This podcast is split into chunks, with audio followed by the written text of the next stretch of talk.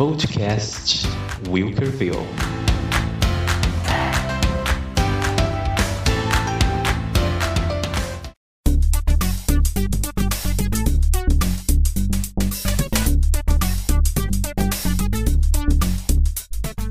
Salve, salve, seja bem-vindo a mais um episódio do Wilkerville, meu podcast de história, entrevistas e bate-papo.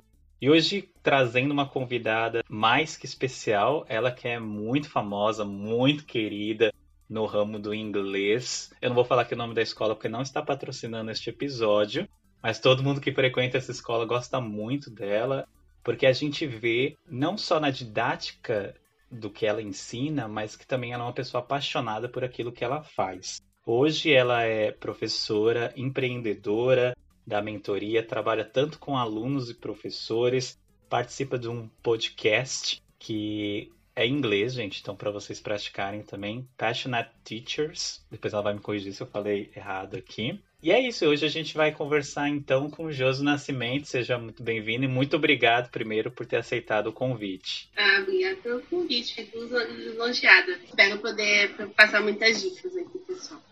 Legal. Josi, primeiro, por que o inglês, assim, como, como é que começou o seu contato com o inglês? Você aprendeu sozinha? Você foi para as escolas tradicionais? Como é que começou o seu contato com a língua e a, e a sua escolha depois de falar, não, não só aprendi, mas como eu também quero passar isso? É até engraçada essa história, porque é um resumo lá do meu LinkedIn, né? Comecei contando essa história, né? aprendi, comecei a aprender inglês através de música, né? Eu via Backstreet Boys, a gente... então eu já queria muito entender o que, que eles estavam falando, o pessoal ficava balbuciando, aquela coisa nha, nha, nha, né? Tipo, enfim, eu não sabia o que, que eu estava falando, né? E o que, que eles estavam falando também. E aí eu comecei a me inteirar, né? Com músicas, né? Comecei atrás, né? Pegava aquelas fitas, gravava no rádio, né? A gente peguei a idade, né? Óbvio. é, o pessoal, gravava, o pessoal né? de hoje nem sabe o que é isso, tem nem ideia. Não sabe nem o que é isso, né? De estar lá na rádio, né? A rádio FM, você coloca a fita lá, né? E grava, né? Ficava assim para poder realmente ter o contato com, com o inglês. Eu achava muito bonito, achava muito chique quem falava, né? Mas, ao mesmo tempo, aqui em casa, né? Minha mãe sempre gostou também de, de inglês e queria muito que a gente estudasse. Então, ela meio que incentivou também a gente a fazer. Só que eu que fui, né? É, vamos dizer assim, que eu que abracei a ideia. A gente chegou a pesquisar algumas escolas quando estava ali nos 10, 11 anos, mas na época era muito caro, uhum. né? Escolas de inglês, né? Isso a gente está falando ali de 99 para 2000. Realmente era muito caro escolas de inglês. E aí eu comecei, só ficava estudando só por conta, então né, ficava aqui, né, assistindo. Aí comecei a mexer as séries também em inglês, né? A minha primeira série da vida foi Gilmore Girls. Então, assim, eu comecei a aprender inglês através do gosto pelas coisas, não pela língua em si. Aí foi só uma adição. E aí, quando estava no final do, do Fundamental 2, ali na oitava série, próximo da minha casa, surgiu uma escola de inglês. Eu passei com minha mãe e minha mãe falou assim: ah, vamos entrar lá e vamos ver o que, que dá. E aí a gente gostou da metodologia, tal, não sei o que, que era pouco tempo, e já tinha me prometido já que, assim, assim que eu terminasse o curso, eu poderia fazer na mesma professora. Olha. A mãe já gostou também. Legal. Dessa ideia. E aí, no caso, eu comecei a estudar nessa escola, né? E eu comecei a me desenvolver legal. E aí eles perceberam que eu tinha um potencial, né? Tinha muita facilidade para aprender. Aí me fizeram um convite para treinar na sede deles. E aí eu comecei a treinar, né? Eu tava com 16 anos, não sabia nem do que, que eu queria exatamente uhum. no mercado de trabalho. Pensava em fazer publicidade, então eu cheguei a dar aula de inglês com 16, fiquei no ensino médio inteiro, dando aula de inglês e cheguei a prestar USP para publicidade e propaganda. Então ainda não era no ramo do inglês. O inglês vai entrar depois. Você deu, deu um pouco de aula de inglês durante o seu curso que você estava fazendo. Eu cheguei a concluir assim, o curso, né? E já comecei a dar as aulas. Quando eu fiz o treinamento, tava faltando seis meses para eu concluir o curso. Ah, ok. Os cursos dele. Então aí, mas assim, tava bem no comecinho, peguei bastante reforço. É, eles costumavam dar muito assim, é a galera da, da terceira idade, então é uma prática que eu tenho muita facilidade de trabalhar com essa faixa também. Com adultos tem um pouco mais de dificuldade, o pessoal passava, não tinha aquela coisa, né? Passar para os estagiários, uhum. sabe? Assim, tem muita mas, na verdade, achavam que jogava uma bomba para mim, ao contrário, não. Eu achava super legal. Matou no peito e fez gol. Então, pra mim qualquer aluno não é problema, né? me passar porque eu sei que eu posso dar conta, né? E também porque eu tenho um propósito. Pensei assim, bom, já que eu aprendi inglês no Brasil, eu também vou passar isso para frente também, porque eu quero que as pessoas também aprendam da mesma forma, sem precisar pensar em só aprender inglês quando for viajar. Quando for viajar, já tá bem, né? Uhum. É, falando Importante. bem, você já conseguir já é. se comunicar tranquilamente assim que você chegar no aeroporto e fazer sua viagem de turismo ali, você conseguir passear numa boa. E aí, no final do, do, ensino médio, né, eu cheguei a prestar a USP, não passei, foi bom, isso foi bom depois, né, que eu não passei. E aí eu comecei a investir mais nas aulas de inglês. Eu pensei, não, acho que a faculdade que eu vou querer realmente investir na área de inglês. Só que até o momento eu não pensei em letras, porque ah. eu não queria fazer o estágio, eu estava correndo desse tal do estágio de escola. Eu não queria tipo, ser professora de escola pública, ah. né? Eu realmente gostava muito de escola de idiomas. Bom, aí eu comecei a pesquisar cursos que tinham inglês dentro, eu falei assim, bom, eu também gosto de tradução. Então, em 2010 eu iniciei, já estava dando aula já desde 2004, então 2004 uhum. a 2010 eu iniciei a faculdade de tradução e intérprete. E tudo era muito em inglês, né? Tinha bastante disciplinas em inglês, lógico, também tinha algumas em português. Só que aí, acho que o destino realmente queria que eu ficasse muito na sala de aula. No final do tradutor e intérprete, eu vou lá, já estou já me inscrevendo já para a segunda graduação em letras, né, em inglês. Então, assim, eu acho que realmente o destino era para eu ir para a sala de aula mesmo, continuar na sala de aula. Só que aí eu pensei assim, bom, já que eu vou fazer letras, então vou para uma escola regular, testar também. Eu sou dessa, assim, de querer me colocar à prova em qualquer ambiente, assim, que vou me dando oportunidade. Eu vou também, sei lá, vou, vou tentar me encontrar também, se eu gosto também desse outro ambiente. Cheguei também a fazer letras em inglês, que isso é também, que a gente no Brasil agora já pode já escolher letras, né? Letras antigamente era português e inglês, agora já tem tudo separadinho, então eu pude fazer essa escolha.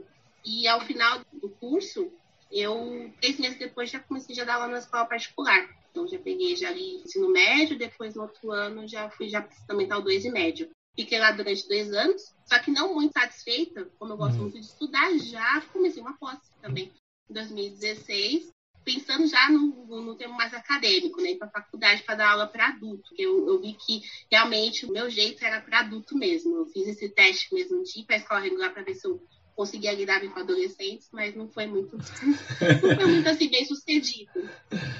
Mas eu cumpri todos os protocolos bonitinhos, sabe? Assim, eu segui exatamente é, as regras, não tinha assim, muito, muito problema, não. Mas eu já tinha já prazo de validade ali, eu já sabia já que eu já ia sair mesmo. E aí, no final de 2017, eu fiz demissão dessa escola, continuei com as escolas de idiomas, e o plano para dar aula particular estava ficando um pouco para frente, mas não estava saindo totalmente do radar tá só pesquisando no mercado. Eu via muita gente, muitos colegas meus próximos que estavam dando aula. Eu achava um pouco assim complexo, porque eu tinha que ficar, se eu fosse cobrar, né, algum valor, tinha que ser mais alto, porque eu teria que ir na casa do aluno, né, eu ah. teria que pegar ônibus, metrô, alguma coisa. A assim. logística, então, né? é, aí por esse motivo que eu não comecei exatamente com as aulas particulares. E eu fiquei com a escola de idiomas. Nesse tempo, assim, se eu penso, se a gente fazer uma somatória de 2010 até 2017, eu investi bastante na minha carreira, assim, é, além da parte das graduações, eu também investi muitos cursos fora. Então, eu participava muito de workshops, conferências, congressos, é, coisas sobre ensino de inglês. Então, eu investia tudo para poder realmente ter munição para quando eu fosse decidir empreender, eu já teria toda essa bagagem para poder botar em prática. E propriedade né? também, bastante. né? Quem, quem te segue assim nas redes também. sociais e tudo mais, vê que você sempre está envolvida em feira, em eventos, formação e curso, tudo para te qualificar como profissional. É, e essa é uma questão que eu priorizo muito é relacionamento. E eu não imaginava que eu ia ter a ideia de realmente ir para o particular e online ainda. 2019 foi quando eu comecei. É, mas, assim, quando eu estava na escola, meus alunos eram meu networking, porque eu sabia que Sim. depois de dois anos eles iam embora. Mas eu sei que talvez, né, lá na frente, eles poderiam lembrar de mim e recomendar os meus trabalhos, talvez. Mas, sim, a questão, sabe, de pensamentos, assim, coisas que você vai estruturando ali, vai plantando as sementes. E acaba que depois, quando eu comecei em 2019, já da aula online, né, particular, isso acabou trazendo de volta todo esse network de todos esses anos né, trabalhando com os alunos, o pessoal começou a recomendar. Você começou, né, então, a, a, sua aula online antes da pandemia?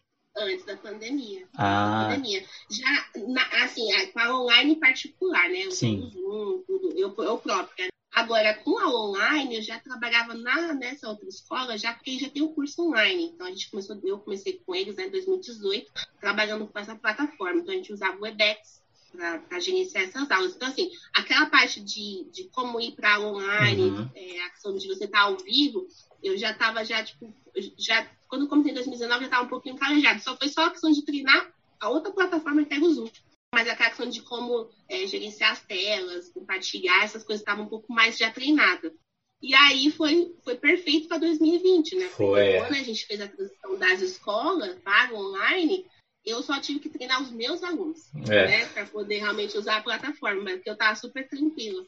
E também, quando eu comecei as aulas online, eu comecei a estudar muitos recursos do que, que eu poderia melhorar para o aluno não sentisse falta do presencial. Comecei realmente a investir mais ainda em cursos, voltado agora para o ensino online. Então, comecei a seguir algumas pessoas, né, muito importantes da nossa área, pegar mesmo mentorias para poder realmente é, potencializar e poder realmente também conseguir sobreviver no mundo online. Então, eu comecei, eu sempre fiz muitos cursos, né? Sempre não uhum. paro, né? Quem já me segue no Instagram vê que né, tudo isso aí. Mas também foi outro planejamento também que eu já queria na sequência, também ter certificações. Sim. Então, uma delas era do Google, queria muito a certificação do Google, né? O educador nível 1. E aí eu consegui tirar esse ano, né? Em 2021. É, que era já um plano mesmo que eu queria, porque eu já usava o grupo, mas eu queria dar uma aprimorada e eu queria realmente ter mais credibilidade no meu trabalho. Porque eu já treinava outros professores também com Jamboard, Google Slides, é, e, Google Docs. E a gente vê que realmente, assim, é, como você falou, você já teve a experiência em 2019 de estar familiarizada com as plataformas, mas 2020, quando pegou todo mundo de surpresa, a gente viu muito professor realmente que não estava familiarizado, porque muitas vezes a gente tem professores que já são de mais de idade, né? Não é tão é, conectado, então eles tiveram também que se adaptar, alunos também tiveram que se adaptar. Eu aqui estando na Irlanda, as escolas aqui não estavam preparadas, porque imagina, todo ano chegam milhares de estudantes aqui intercambistas e é tudo presencial, né? Pouquíssimas escolas oferecem uma plataforma online elas tiveram que se reinventar, criar todo um ambiente aí para receber esses alunos. E que bom que você já teve essa experiência e hoje você ainda trabalha é, ensinando, né, ajudando aqueles que querem seguir uma carreira, é, preparando sua própria aula, ou mesmo só se familiarizar com a tecnologia, né?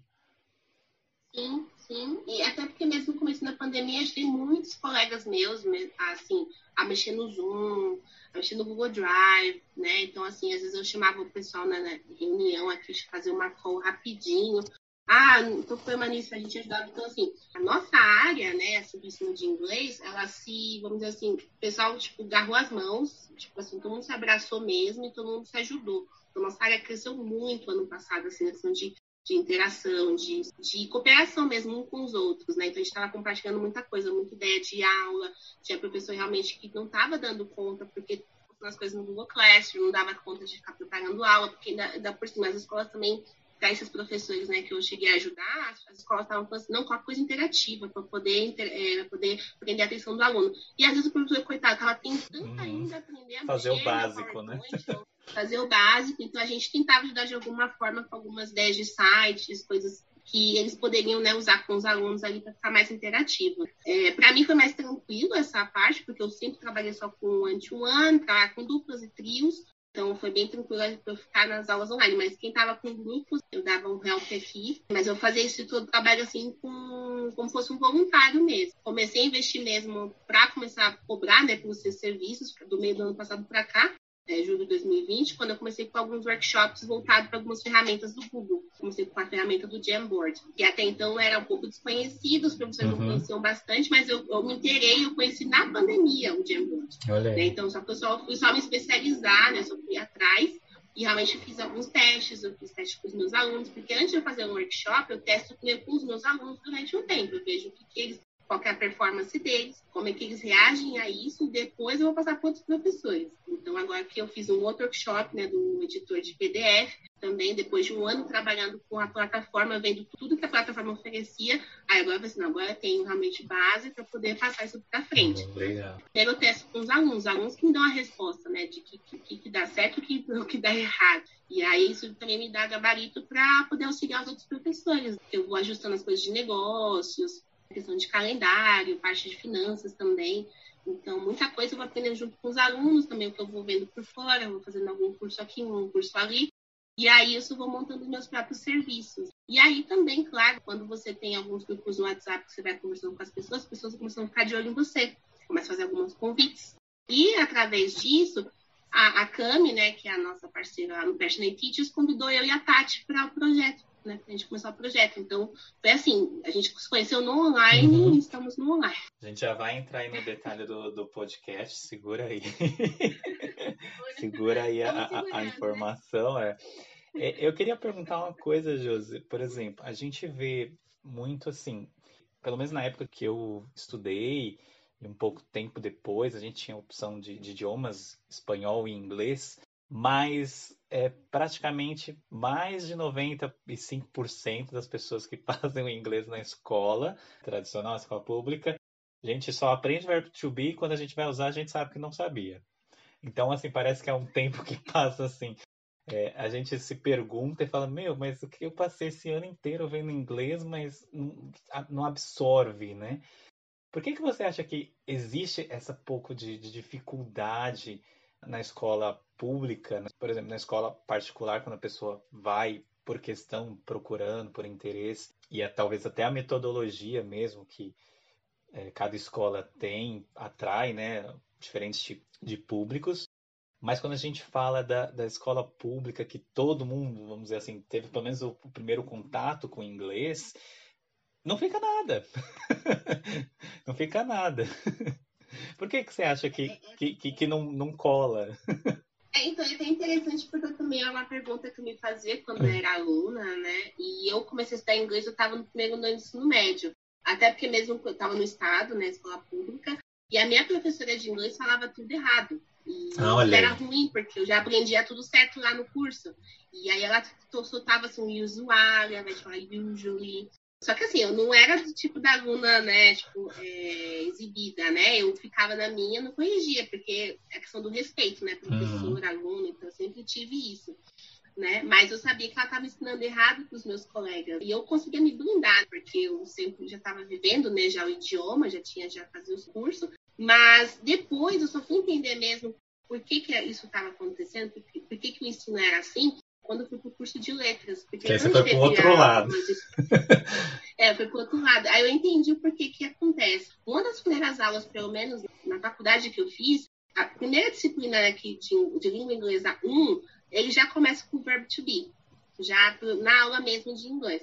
E alguns professores vão fazer o curso de letras em inglês já com a crença de aprender inglês. E na verdade não, você vai aprender a dar aula de inglês, hum. né, no sistema regular de ensino, seguindo os padrões aí do MEC e tudo mais, que você dá aula em escola pública ou escola particular. Então, os professores iam sem nada e vão até o final do curso sem nada. Então, tem alguns que só pegam o beabá mesmo, ali só o livro, e taca qualquer coisa na sala. Então, são poucos professores que se preocupam em procurar coisa fora, em tentar se aprimorar na língua, e aí acaba pegando algumas aulas no estado ou na prefeitura e segue, né? Aí a vida começa só com o verbo to be, porque assim, tendo, vamos dizer assim, que é um pouco mais fácil ali de tentar gerenciar. Então, eu acredito que seja por conta dessa falta da base ali na faculdade, porque as aulas em si tinha muita coisa avançada. Também que eu fui dispensada dessas aulas por ter feito tradutor, uhum. então eu consegui bater os currículos e aí consegui ser dispensada. Mas os meus colegas, eu conversava com eles e eu via que tinha muito conteúdo que os professores passavam. Os professores faziam até aula em inglês, só em inglês,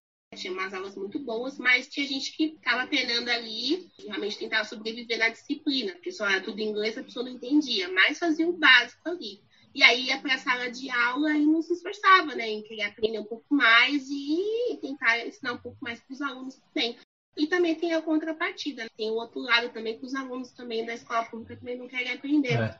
E eu fui perceber isso também quando fui fazer o estágio. Quando fui fazer o estágio no EJA, né, de Educação de Jovens e Adultos, é, é, basicamente assim, o professor vai abrir o livro, vai passar, porque eles só querem certificado, né, lá de conclusão, supletivo. Então, é, não dá para passar muita coisa. Na escola particular tem uns livros, tem uns livros muito bons, A, a, galera tem uma base boa, porque já vem de casa, né? Então, essa, essa molecada já tem essa questão de é, dar contato com videogame, computador, as séries, né? Então, já tem já uma base bacana. Só que também não dá pra gente avançar muito, porque eles ficam até perdidos com conteúdo avançado. Mas a gente consegue passar do verbo to be, tranquilamente.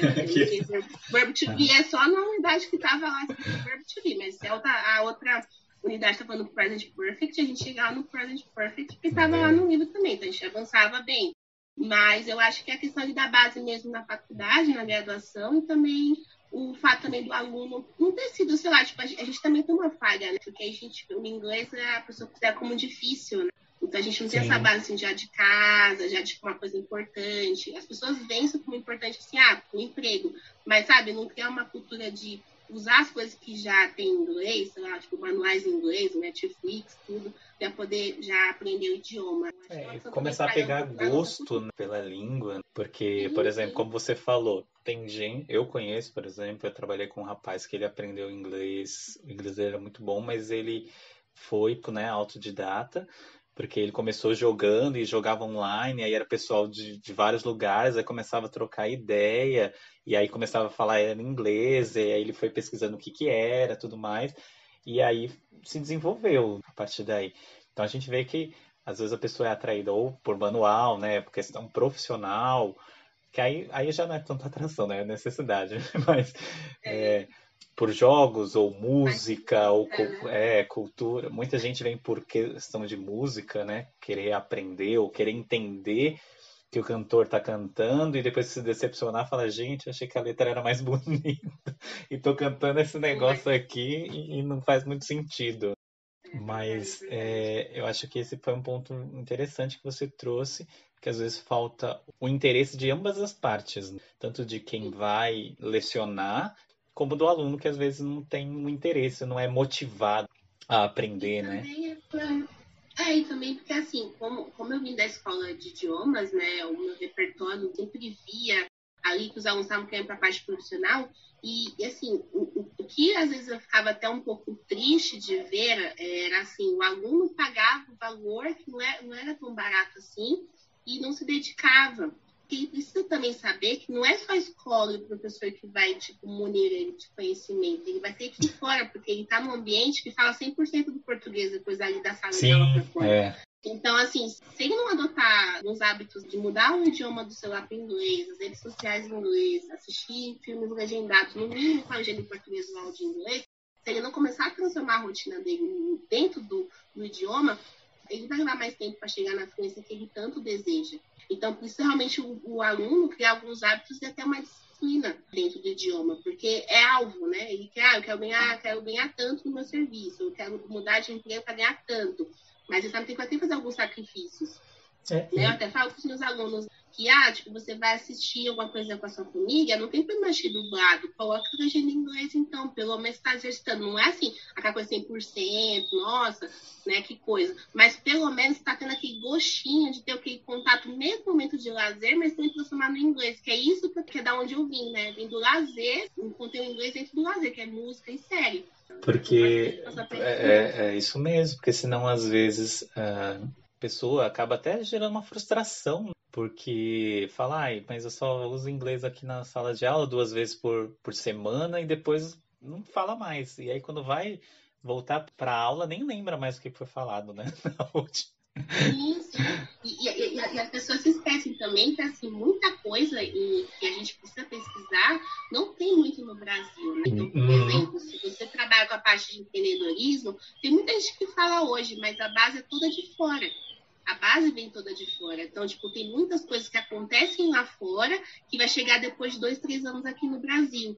E se você já sabe o inglês, você já sai na frente. Ah, tem algum movimento financeiro que está acontecendo lá fora. Ainda, não, ainda vai levar cinco anos para chegar no Brasil. Se você souber inglês, você já avança já o conceito. Então, teve algum conceito aí do mundo financeiro que teve até um colega né, nosso que falou assim: ah, se você souber inglês, você já vai estar sabendo já desse conceito para levar um tempo. Levou de um ano, acho que ele falou disso no ano passado no Instagram, e aí esse ano começaram a falar nas redes sociais. Então, assim, se você já souber, você sai muito mais na frente, né? Ler os livros também de pessoas importantes, né? Para você agregar conhecimento, desenvolvimento profissional. E o inglês só tem só a somar tudo isso. Eu acho que é super importante, porque tem coisas que infelizmente não tem aqui, né? Não tem informação. É, e, e, você, você quando faz a pesquisa em português realmente lá no Google, ou quando você coloca em inglês, realmente abrange muito mais. Eu já, já me vi em situação de procurar manual, alguma coisa, só achava em inglês, ou como fazer tal coisa, e se quando você digitava em inglês, você achava muito mais rápido a resposta do que em português, que aí vinha só um trecho, aí tinha que procurar em outro lugar ou passar mais páginas e ficava realmente uhum. mais difícil. Inovações, né? Tipo uhum. TED Talks, né? Os melhores ah, é. são em inglês, né? Então não tem. Isso é verdade. Então... José, numa questão do. Normalmente, pelo menos na escola, né, a gente é ensinado mais o padrão americano, até porque o Brasil consome muita coisa dos Estados Unidos, mas aí tem as escolas que decidem seguir mais o britânico. Mas a gente sabe também que tem outros accents, né? Pessoal aí da Austrália, Nova Zelândia, aqui mesmo onde eu tô, na Irlanda também. Cada um tem o seu jeito próprio de falar, né? Canadá também vai ter um, um sotaque diferente pela influência, sobretudo as províncias que falam francês também, né? Então a gente tem esse mix assim. Durante a sua trajetória aí como, como professora de inglês, ou mesmo no seu uso do inglês, você já se deparou em alguma situação assim com esses accents aí que você falou, a pessoa tá falando inglês, mas gente, eu não, eu não tô entendendo. ou você perde alguma coisa e você fala, gente, mas é inglês, mas. Eu tenho uma situação engraçada para contar, porque no primeiro ano de faculdade de tradutor e intérprete, já no primeiro laboratório que a gente foi fazer aula de inglês, né, que a gente tinha disciplina de inglês uhum. também, a professora soltou um áudio lá, britânico, e aí eu fiquei assim, o que, que esse cara tá falando? O que, que esse doma aqui que ele tá falando? Dom, doma. Aí depois, quando ela achou o texto, né, foi, aí era um demo. Ah. Mas eu falo dema, eles falam domo. Aí eu falei, caramba, como muda, né? E eu, aí eu comecei já, né? Aí comecei a ter mais ciência de começar a me expor mais no inglês britânico né? e já tentar trazer outros tipos de inglês, né? outras pessoas falando. Não que eu não tinha contato antes, mas que ali me deu um, choque de realidade realmente para dar uma mergulhada também no inglês britânico. Não que seja meu favorito para falar, eu acho interessante para ouvir, tudo faz parte, mas como era uma realidade que eu ia começar a viver ali dentro da faculdade, porque a professora usava muito, né, os materiais do inglês britânico, então eu tinha tive treinado meu ouvido para isso. Não gostava muito porque às vezes tinha aluno que falava assim, ele fala de um jeito, às vezes uhum. falava de outro, e às vezes era essa da interferência do inglês norte-americano no inglês britânico, ou às vezes do irlandês ou australiano, já começa né, toda essa variação doida.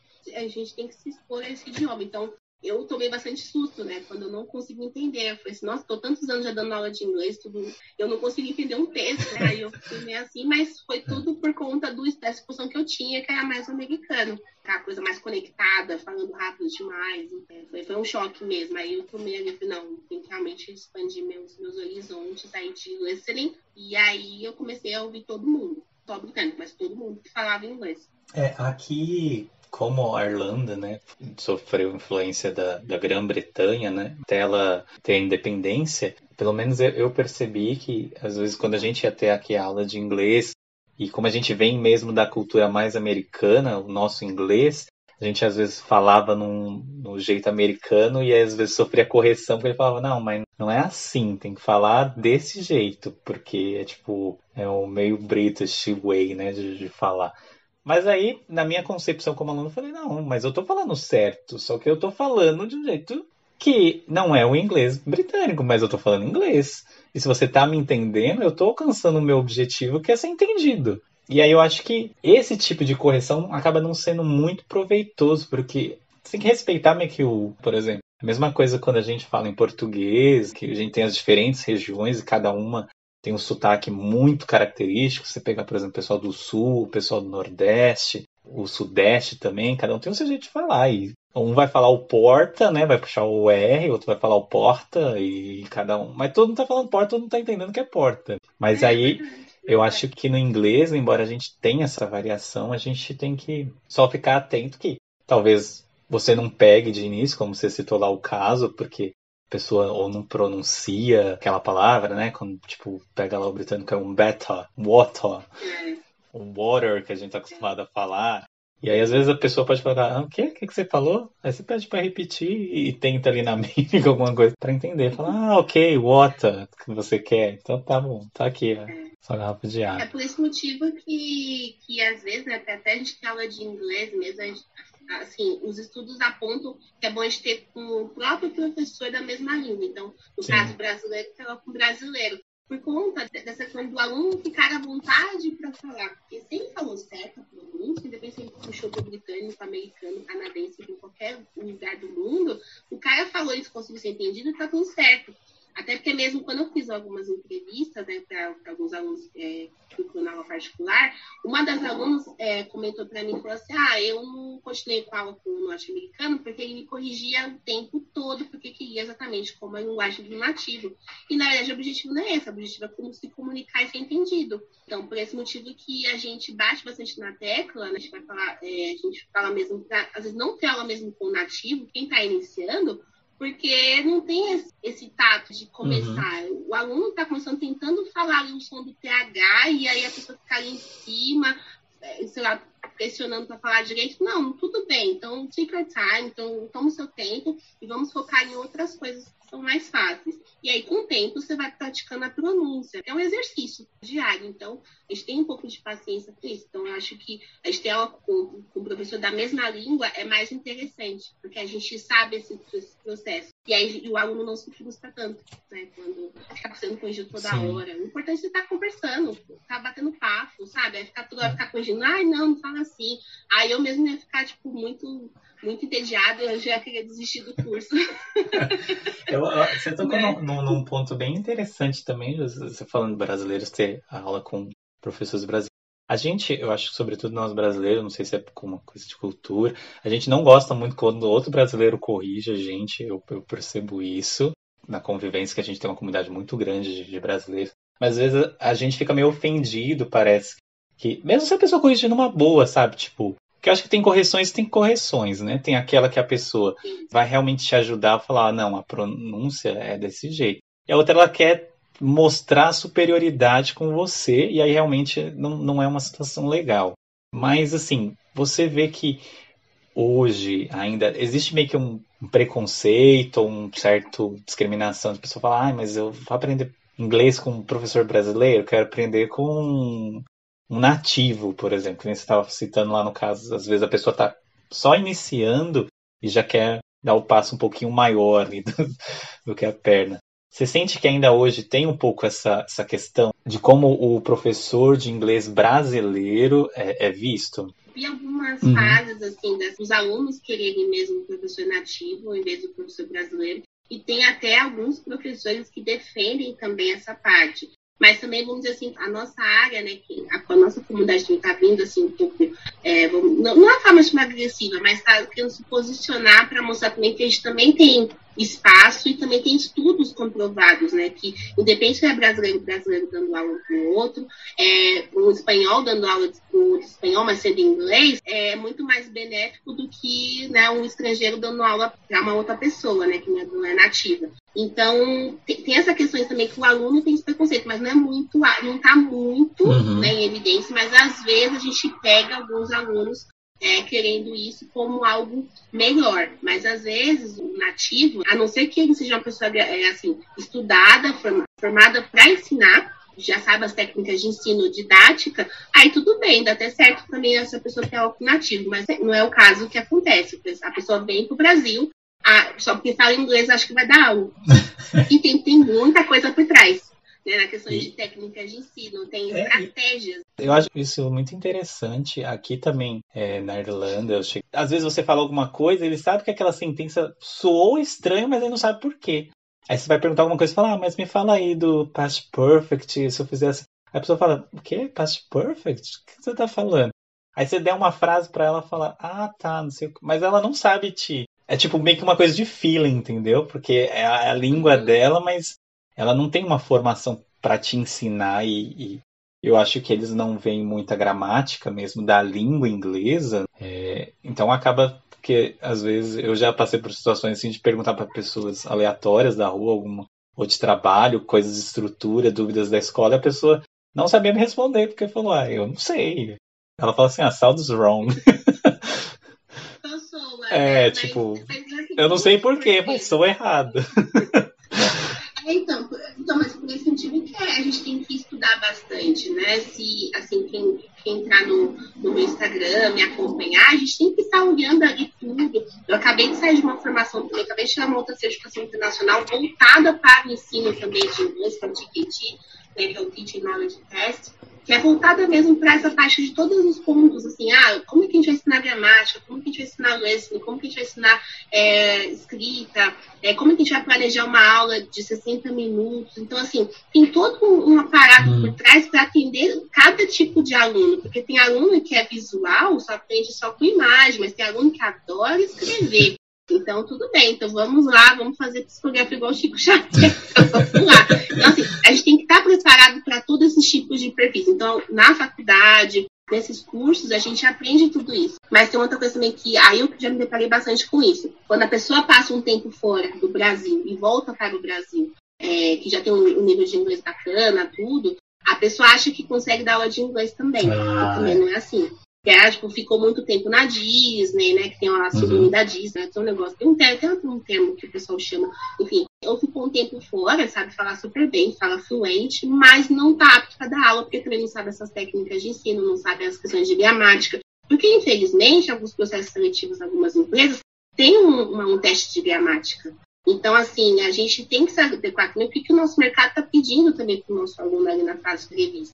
E aí a gente tem que saber os nomes. Você tem que saber falar o nome pro aluno. Né? Mas se o aluno falar para mim, ah, não, eu só quero só para conversação e aí eu não vou, vou ver com nada de gramática, está tudo certo. É, é Mas o foco, né, da pessoa. Nessa base, sim, porque às vezes é para essa prova, ou para uma prova internacional, querendo sair daqui do Brasil para ir para o exterior, então tem todo um aparato aí que a gente tem que estudar, a gente tem que saber isso de antemão, né? Não é só inventar, vou ser inglês, vou dar aula.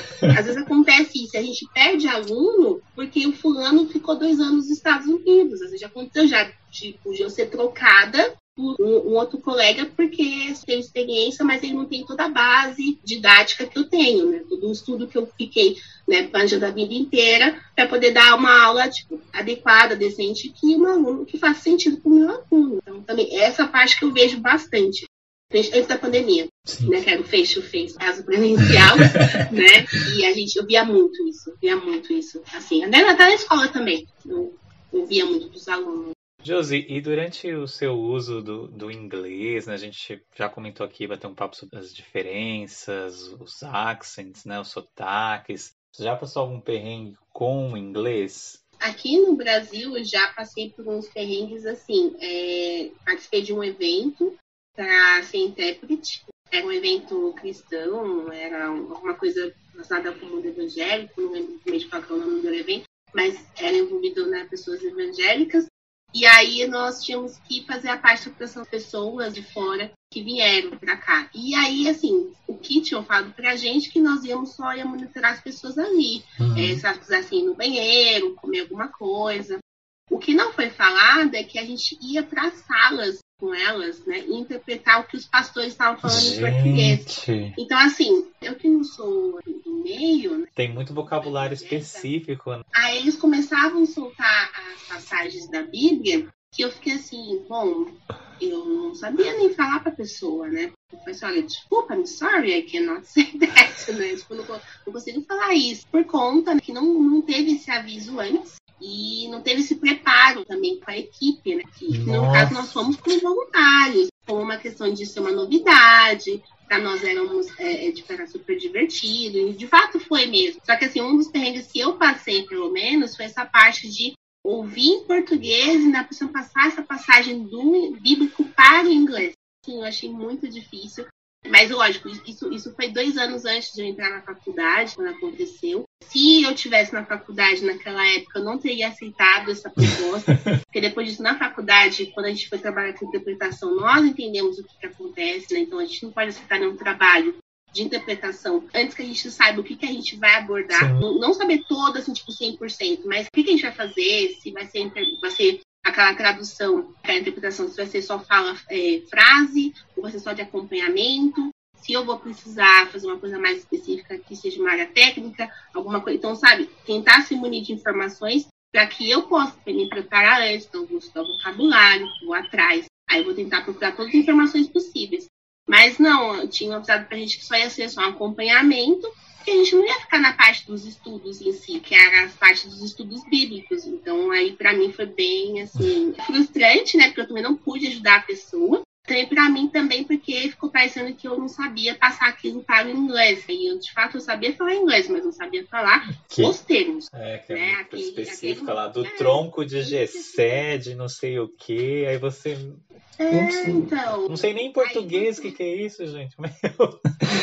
É, tipo umas palavras assim, remologizar, é. sabe? Assim, umas pessoas assim, muito rebuscadas em português, que, lógico, tem a Bíblia, né, em português e inglês. E, e assim, a questão da simplicidade, o inglês está mais tranquilo na questão do termo bíblico, né? Mas no, no português parece que, não sei, bota umas coisas muito complexas, né? Muito sei lá, popular. E aí ficava muito difícil passar pro inglês. Então, assim, eu fiquei bastante frustrada né, nesse dia. Foram dois dias. O que foi mais legal foi a parte da comida, que é onde eu fiquei lá na bancada, ficava escutando as coisas legal. em inglês pra ele, as coisas assim sobre a sobremesa, tinha doce de leite, tinha algumas coisas assim que eles realmente tinham esse contato, né? Então essa parte foi mais divertida. Eu gosto de falar de comida, né? então pra mim foi tranquilo. Nome de comida, você traduz? O que, que você diria? Olha. Porque, por é... exemplo, aqui a gente tem um negócio que quer apresentar pro pessoal o bolinho de queijo. Aí o pessoal fica chamando de cheese ball. Eu falo, gente, mas não sei se a gente vê. Tipo, coxinha, beleza. Ninguém traduz para outro nome, porque vai chamar de quê?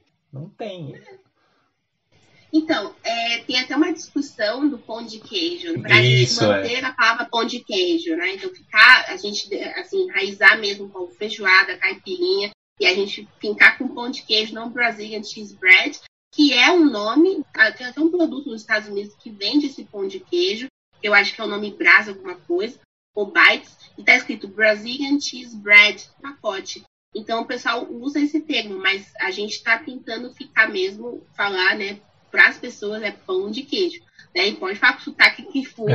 né? Mas gente, porque é, é uma coisa Sim. nossa, né? Realmente não tem como mudar e falar Brazilian cheese bread, tudo bem, mas é, a gente está tentando mesmo focar no, no que é cultural, que é nosso, é nosso mesmo. Guaraná, Guaraná, não tem esse negócio de ficar adaptando nada, não. Até porque também a gente usa termos deles lá e a gente usa pra cá, tipo cookies. Você vai falar biscoitos? Tipo, é. O conceito de cookies pra gente é aquele biscoitinho com os pinguinhos lá de chocolate. Então a gente usa esse termo aqui, né? Então, por que eles também se adaptarem com a gente, com as nossas comidas? Então, eu, eu bato essa tecla, é assim, tipo, a gente bater essa tecla nossa cultura também, entendeu? Nossos, nossos pratos.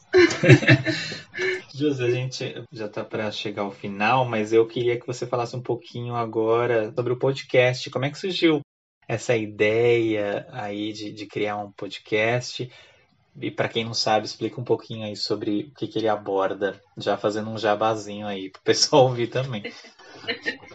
ah, sim. É, essa questão de, de se relacionar, né, ter muito networking com os outros professores, é, isso me posiciona bem, né, no nosso meio, nas pessoas eu acho que as pessoas não me observam, mas estão me observando, até porque a Cami depois ela falou assim: ah, não, vamos fazer um projeto juntas, é, de fazer alguma coisa para os professores, de fornecer workshops, algumas coisas aí para é, ajudar o pessoal a se manter aí no mundo online, quem quer aprender a dar aula de inglês, enfim. E aí a gente começou a estudar projeto, né? Eu, ela e a Tati também, né? uma outra colega nossa, que ela me chamou pro projeto. E aí, de início, a gente ia começar com um clube de assinaturas, né? Para chamar os professores, uhum. para a gente fazer meio que uma comunidade.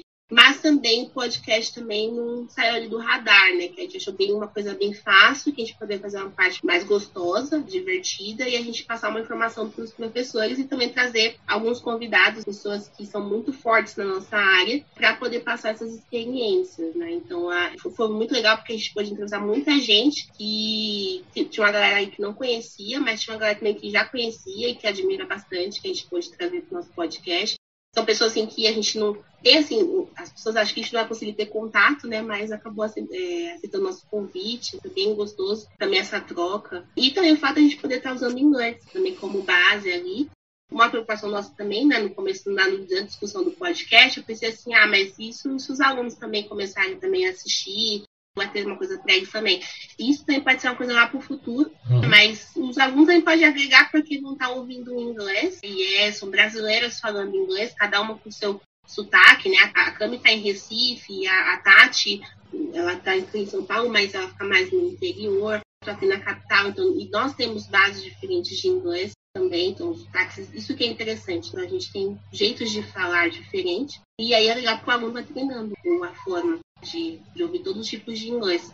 E eu acho muito legal esse trabalho do podcast, a gente está com muitos projetos aí para poder para 2022, para ajudar os professores e, consequentemente, dando os professores, os professores ajudam os alunos Com também, certeza. né? Então, é tudo fica, fica uma, uma corrente do bem. Então, é muito legal. Então, é, a gente está em todas as plataformas, Spotify, no Deezer, estamos no Google Podcast. E aí é só a galera mesmo acessar, estamos no Instagram também, que é, o mesmo nome, né? Só, tá, só no final que é escrito ILT, que é ELT, que é o English Language Teaching, então é Passionate Teachers ELT, né? No Instagram. E no podcast é só Passionate Teachers mesmo. Legal. Vou, vou deixar depois linkado aqui na descrição do episódio. E, Josi, então é, é isso. Para quem quiser te encontrar nas redes sociais, como faz? Se quiser receber mentoria ou mesmo marcar aula particular, enfim, como pode fazer? Bom, podem me achar no Instagram, né, que é o teacher.jose, e também no LinkedIn, né, que é Josi Nascimento. Eu também posto bastante coisa por lá. Estou indo quase para a área de business, que é uma coisa que eu gosto bastante falar sobre negócios, é, parte de finanças, então, e porque eu gosto de trabalhar com adulto, então a galera quer mais essa parte, então uhum. eu me interesso bastante.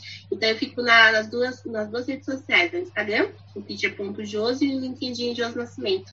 Mas no, no Instagram tem um link lá, né, na bio, é, que é onde pode direcionar para o meu WhatsApp, caso um, a pessoa queira mentorias para professores ou para aulas de inglês também. Legal. Bacana, Josi. Muito obrigado, então, mais uma vez pelo convite. Foi muito bom esse bate-papo.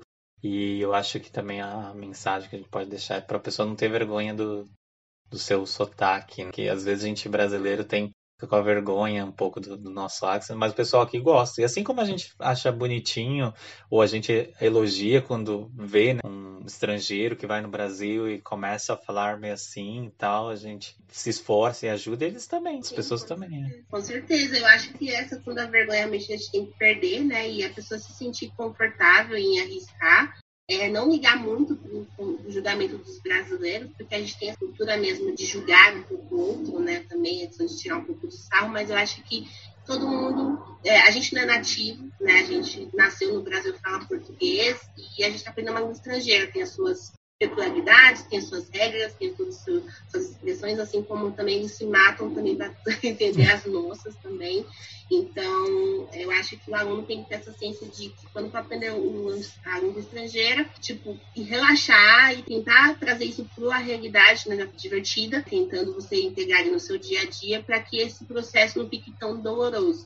E também procurar um bom profissional também, acho que acompanhar pessoas também que estão bastante interessadas na questão do seu processo de aprendizagem, né? Pessoas que estão realmente se preocupando em aprimorar as técnicas de ensino para poder te ensinar, não só por conta de, sei lá, de ter feito uma viagem uhum, e aí uhum, sabe inglês sim. e vamos, né? Não, eu acho que tem que ter a questão da didática, porque tem professor que sabe ensinar, tem, tem professor que não tem paciência do aluno perguntar cinco vezes a mesma coisa. Então, acho que tem realmente. E atrás mesmo, né? A gente tem as redes sociais, tem eu aqui também, as meninas, que a gente pode ajudar vocês também a questão da fluência. Muito bem. Maravilha. Obrigado, Josi. Um abraço. Obrigada. Tchau, tchau.